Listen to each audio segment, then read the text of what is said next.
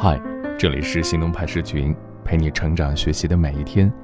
我是行动君静一，敢行动，梦想才生动。什么是量力而行？什么又是全力以赴？习惯性退缩的人，可能会有很多理由，摆明自己的不行态度；而愿意克服挑战的人，正在变着法儿想办法解决问题。今天的文章来自孤岛。作者朱诺。在大学的时候，所在的团委学生会里面有一个女生让我特别欣赏。她不管是在院内举办歌唱大赛也好，还是一二九大合唱也好，总是会举手抢着做一些大家都不愿意做的事儿，比如给部门拍一个短视频，为即将到来的女生节策划有意思的活动，给歌手评分表制作公式等等那些杂事儿。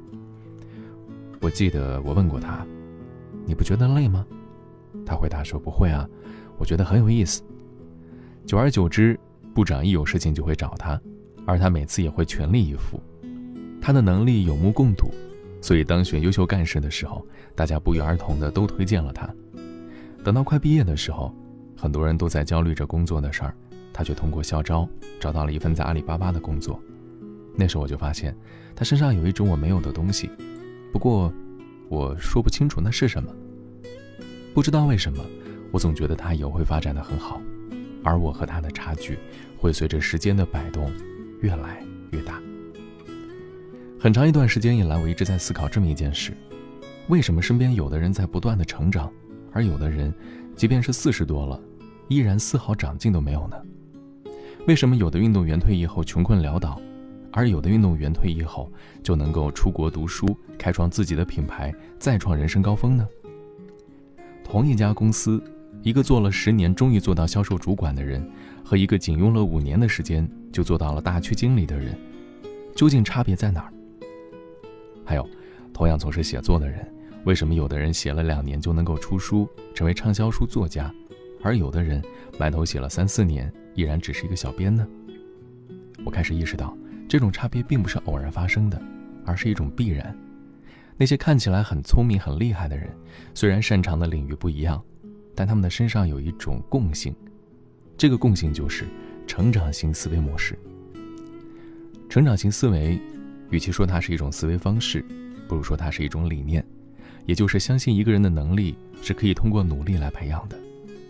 在《终身成长》这本书里提到，所谓的成长型思维，就是相信不管你的出生环境怎么样，天赋怎么样。你都可以通过自己的努力来改变和成长。与之相反的，就是我们都知道的固定式思维了。刻意练习其实也是建立在成长型思维模式基础之上的。《异类》这本书的作者格拉德威尔，在书中讲述了两个智商超高的天才的故事。一个是在智商测试中得分一百九十五的兰根，由于家境贫困，所以不得不一边工作一边上课。为了节省来回路费，兰根申请把课程从早上调到下午，但最后因为没有能够说服教授，一怒之下就选择了退学。几十年后，兰根成为了一个生活在密苏里北部的木马农场的普通人。而另外一个天才奥本海默，在他读博期间，曾因为他的博士导师逼他研究自己不感兴趣的领域而试图毒杀对方，不过结果当然是失败了。在接受校方询问的时候，他竟然还振振有词为自己辩护。最终，他为自己争取到了缓刑和接受心理治疗的从轻处罚。而这样一个在校期间毒杀自己导师的人，竟然想要争取曼哈顿计划带头人的工作。他能够脱颖而出的可能性显然是微乎其微。但是没有想到的是，在和莱斯利·格罗夫斯少将的面谈当中，赢得了对方的青睐，最终成为了曼哈顿计划带头人。后来。奥本海默物理学家就成为了二战期间著名的物理学家。两个天才之间的区别在于什么地方呢？表面上看起来是在面对问题时候的处理方式不一样，但究其根本，在于两个人的思维方式不同。拥有固定式思维的人遇到问题的时候，往往会选择放弃；而成长型思维的人就不一样了，他们想的是怎么突破，用什么手段才能达到自己的目的。当兰根的调课申请被拒绝之后，他想到的不是和校方协调、据理力争，而是放弃，从高等教育的体系中退出，放弃自己受教育的机会和权利。而奥本海默遇到问题的时候，则想方设法达到自己的目的，不管是直接突破还是曲线救国。乔布斯传中就提到过，凡是和乔布斯打过交道的人都形容他身上有一种现实扭曲立场，这种立场表现在，不管一件在客观上多么不可能实现的事情或者是任务，只要乔布斯说可以，就真的可以办到。这种将看似不可能的事情变成可能的原因，与其说是因为现实扭曲立场，不如说是一种不达目的誓不罢休的成长型思维。当固定式思维的人说这不可能的时候，成长型思维的人正忙着把不可能变成可能。成长型思维的人在面对挑战的时候啊，往往抱着试一试的开放心态，即便受到挫折或者失败，他们也仅仅认为这是暂时的，积极从挫折中吸取教训，直到能够完成挑战。而固定型思维的人害怕挑战，他们害怕自己表现的不如想象的那么优秀，即便是一时的挫折和失败。也会让他们产生自我怀疑，认为自己是一个彻头彻尾的 loser。成长型思维的人看见机会，往往会跳起来伸手去够，但固定型思维的人抬头望了望，就会觉得太高了，连手都懒得伸就放弃了。其实，固定思维模式最可怕的地方在于，它会像一个失败者诅咒一样，时时刻刻地跟随着你，即便你天赋异于常人，即便你拥有良好的教育背景。在固定思维的诅咒里，你会发现，真的在不知不觉地变成一个 loser。比如说，你可以看一下固定思维是怎么样运作，还有如何影响一个人的成长和发展的。如果是一名刚毕业的大学生，这是你第一份工作，在工作中你遇到了一个机会，但是这是你从来没有做过的事，你不确定能够把它完成好。比起你在这个挑战中获得的成长，你更关注可能出现的问题和差错。你害怕失败会给自己减分，于是决定不去争取。所以每当有机会降临在你身边的时候，你都有足够的理由把它拒之门外。你会想，我不太擅长这些事儿，我从来没做过，可能做不好。还有，我觉得我不太有信心能够胜任。这个时候，自我实现预言就开始发挥作用了。当你觉得自己缺乏某种能力的时候，你会主动的避开需要用到该能力的工作。因为你从未尝试过挑战自己不熟悉的工作，所以你失去了提升自己的机会。久而久之，你习惯于每天做你再熟悉不过的工作，一旦遇到机会，第一个反应不是争取，而是打退堂鼓。